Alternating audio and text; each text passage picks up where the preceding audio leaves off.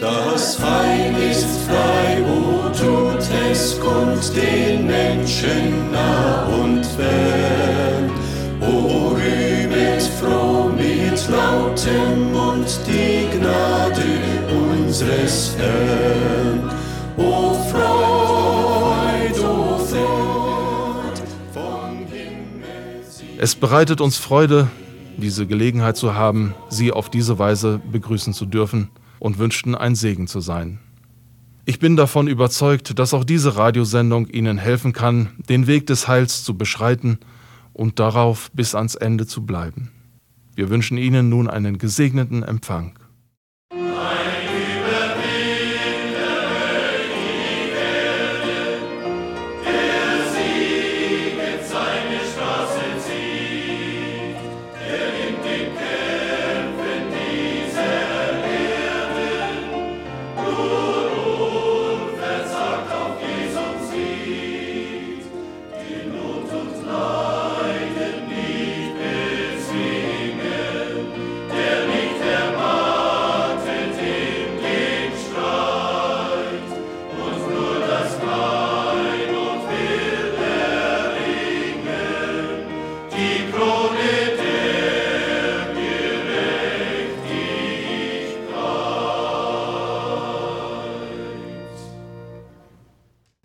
Wir beten zunächst. Unser Herr Jesus Christus, du warst als Licht und auch zum Gericht in diese Welt gekommen.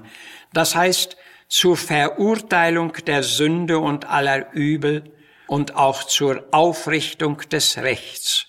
Und weiter sagtest du, ich bin gekommen, dass sie, die Menschen, das Leben und reiche Fülle, innere Segensfülle haben sollen, Du sahst den inneren Zerfall und es jammerte dich des Volks.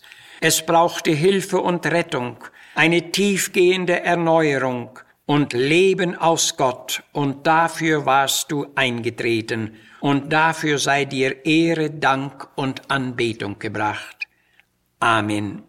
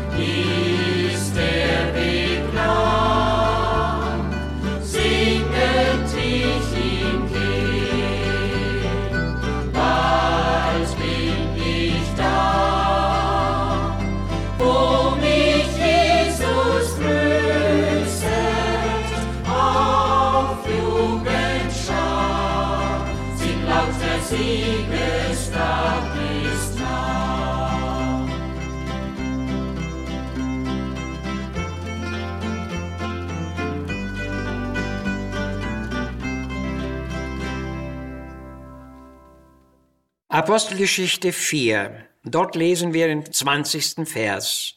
Wir können es nicht lassen, von dem zu reden, was wir gesehen und gehört haben. Apostelgeschichte 21 von Vers 13.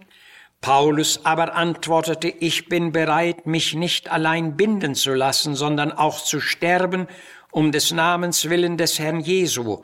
Und da er sich nicht überreden ließ, schwiegen wir und sprachen, des Herrn Wille geschehe.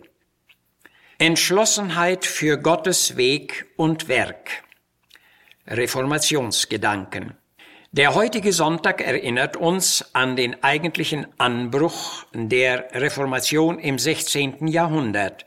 Wie die Kirchengeschichte berichtet, hatte Dr. Martin Luther zu der Zeit 95 Lehrsätze verfasst, die den inneren Notzustand der damaligen Kirche aufdecken und zu der unbedingt notwendig gewordenen Erneuerung führen sollten. Am 31. Oktober 1517 schlug er diese 95 Thesen an die Schlosskirche zu Wittenberg und daraus erfolgte eine recht umfangreiche Reaktion. Unter der Menschheit in Europa flammte einerseits eine große Erregung auf, und andererseits war es dann doch zu der längst erwarteten und wohltuenden Wendung gekommen. Beachtlich ist, dass hinter einem solchen Werdegang immer zielbewusste und fest entschlossene Menschen standen. Ihre Aufgaben sind niemals leicht und bedürfen einen ganzen Einsatz. Unser Herr erwählt sich diese Menschen zu besonderen Zwecken und richtet durch sie seine gewollten Werke aus. Es sind jeweils Menschen, die eine göttliche Leitung empfinden und demzufolge in Gottes Weg eintreten. Und das bezeugen auch unsere heutigen Bibeltexte. Die beiden Jünger, Petrus und Johannes, die uns hier vorgestellt werden, zeigen hier ein festes Herz und eine feste Entschlossenheit. Der Herr Jesus hatte wiederholt von einer Verheißung gesprochen, die sich am Tag der Pfingsten erfüllt hatte. Es handelte sich um eine außergewöhnlichen Kundgebung und Kraftwirkung des Heiligen Geistes. An diesem sehr besonderen Tag war es in Jerusalem zu einer großen Erweckung gekommen. Auf einen solchen Durchbruch hatte Jesus lange gehofft und konnte dann die anhaltenden Ablehnung jener Menschen nur beweinen. Doch am Tage der Pfingsten hatte das machtvolle, erweckliche Wirken des Heiligen Geistes eingesetzt. Viele Menschen fassten Glauben und taten Buße, und einige tausend bekehrten sich zu Gott. Gleichzeitig war es aber auch zu einem verfolgungsartigen Widerstand durch die Priester, durch die Ältesten und Schriftgelehrten gekommen. Petrus und Johannes wurden festgenommen und bei ernster Bedrohung unter ein strenges Schweigeverbot gestellt. Aber sie waren Menschen, die mit fester Entschlossenheit in Gottes Weg und Willen standen, und daraus erklärt sich auch ihre klare Stellungnahme. Wir können es nicht lassen, von dem zu reden, was wir gesehen und gehört oder auch erfahren haben, so sprachen sie. Wie die Menge der Gläubigen, so hatten auch sie die Fülle des Heiligen Geistes erfahren und traten bewusst und tatkräftig in das sehr notwendige reformatorische Wirken ein. Der Fall mit Paulus stand etwas anders. Er stand im weiten Missionsfeld und Lukas berichtet von ihm, dass er sich eilte, zum Pfingstfest in Jerusalem zu sein. Es war aber bekannt, dass ihm da selbst große Gefahren drohten, und hier waren es seine Mitbrüder, die ihn zurückzuhalten suchten. Seine Stellungnahme ist einfach zu bestaunen, denn er sagte, was macht ihr, dass ihr weinet und brechet mir mein Herz? Ich bin bereit, mich binden zu lassen und auch zu sterben um Jesu willen. Das war feste Entschlossenheit auf dem Weg Gottes. Hier war kein Überreden möglich und alle sprachen, des Herrn Wille geschehe. So sehen wir diesen Gottesmann mit ganzer Entschiedenheit in Gottes Werk und Weg. Und wer zum Beispiel seinen Brief an die Gemeinden in Galatien kennt, der wird auch erkennen, wie vollmächtig reformierend und neubelebend er zu wirken vermochte.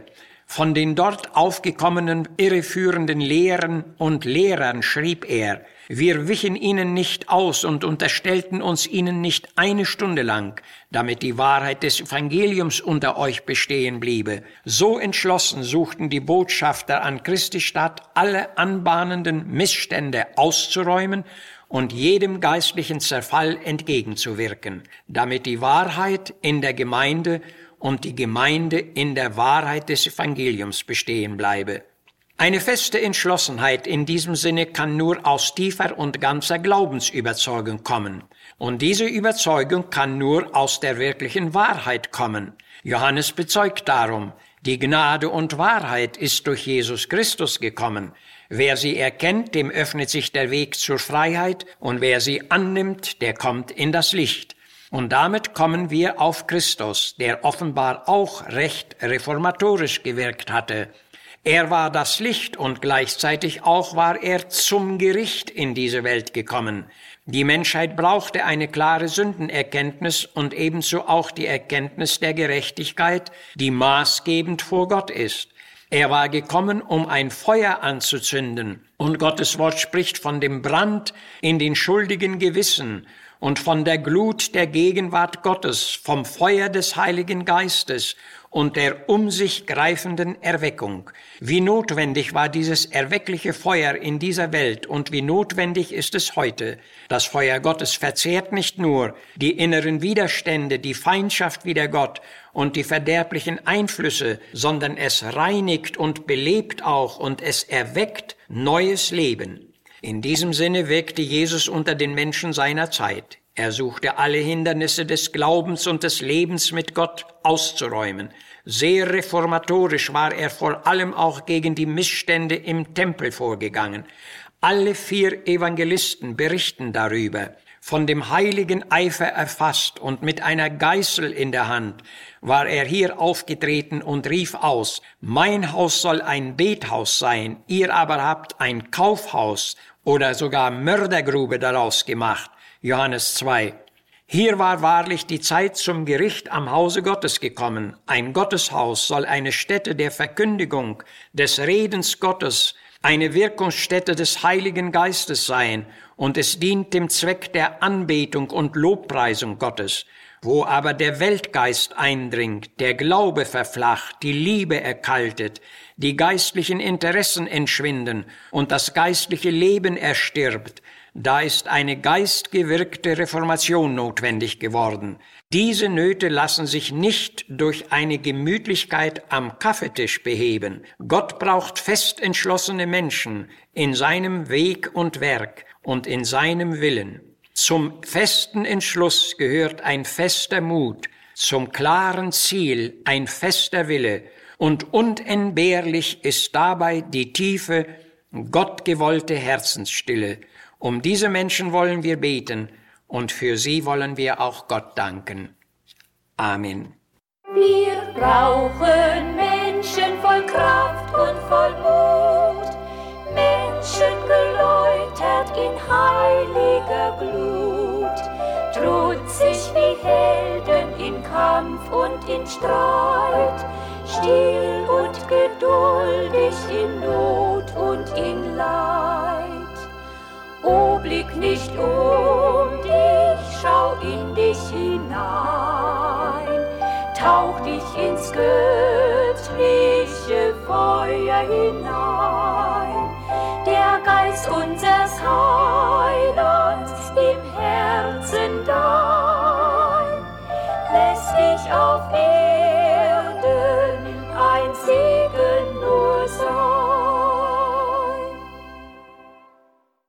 Gottes Wort mahnt uns, selig sind die Gottes Wort hören und bewahren.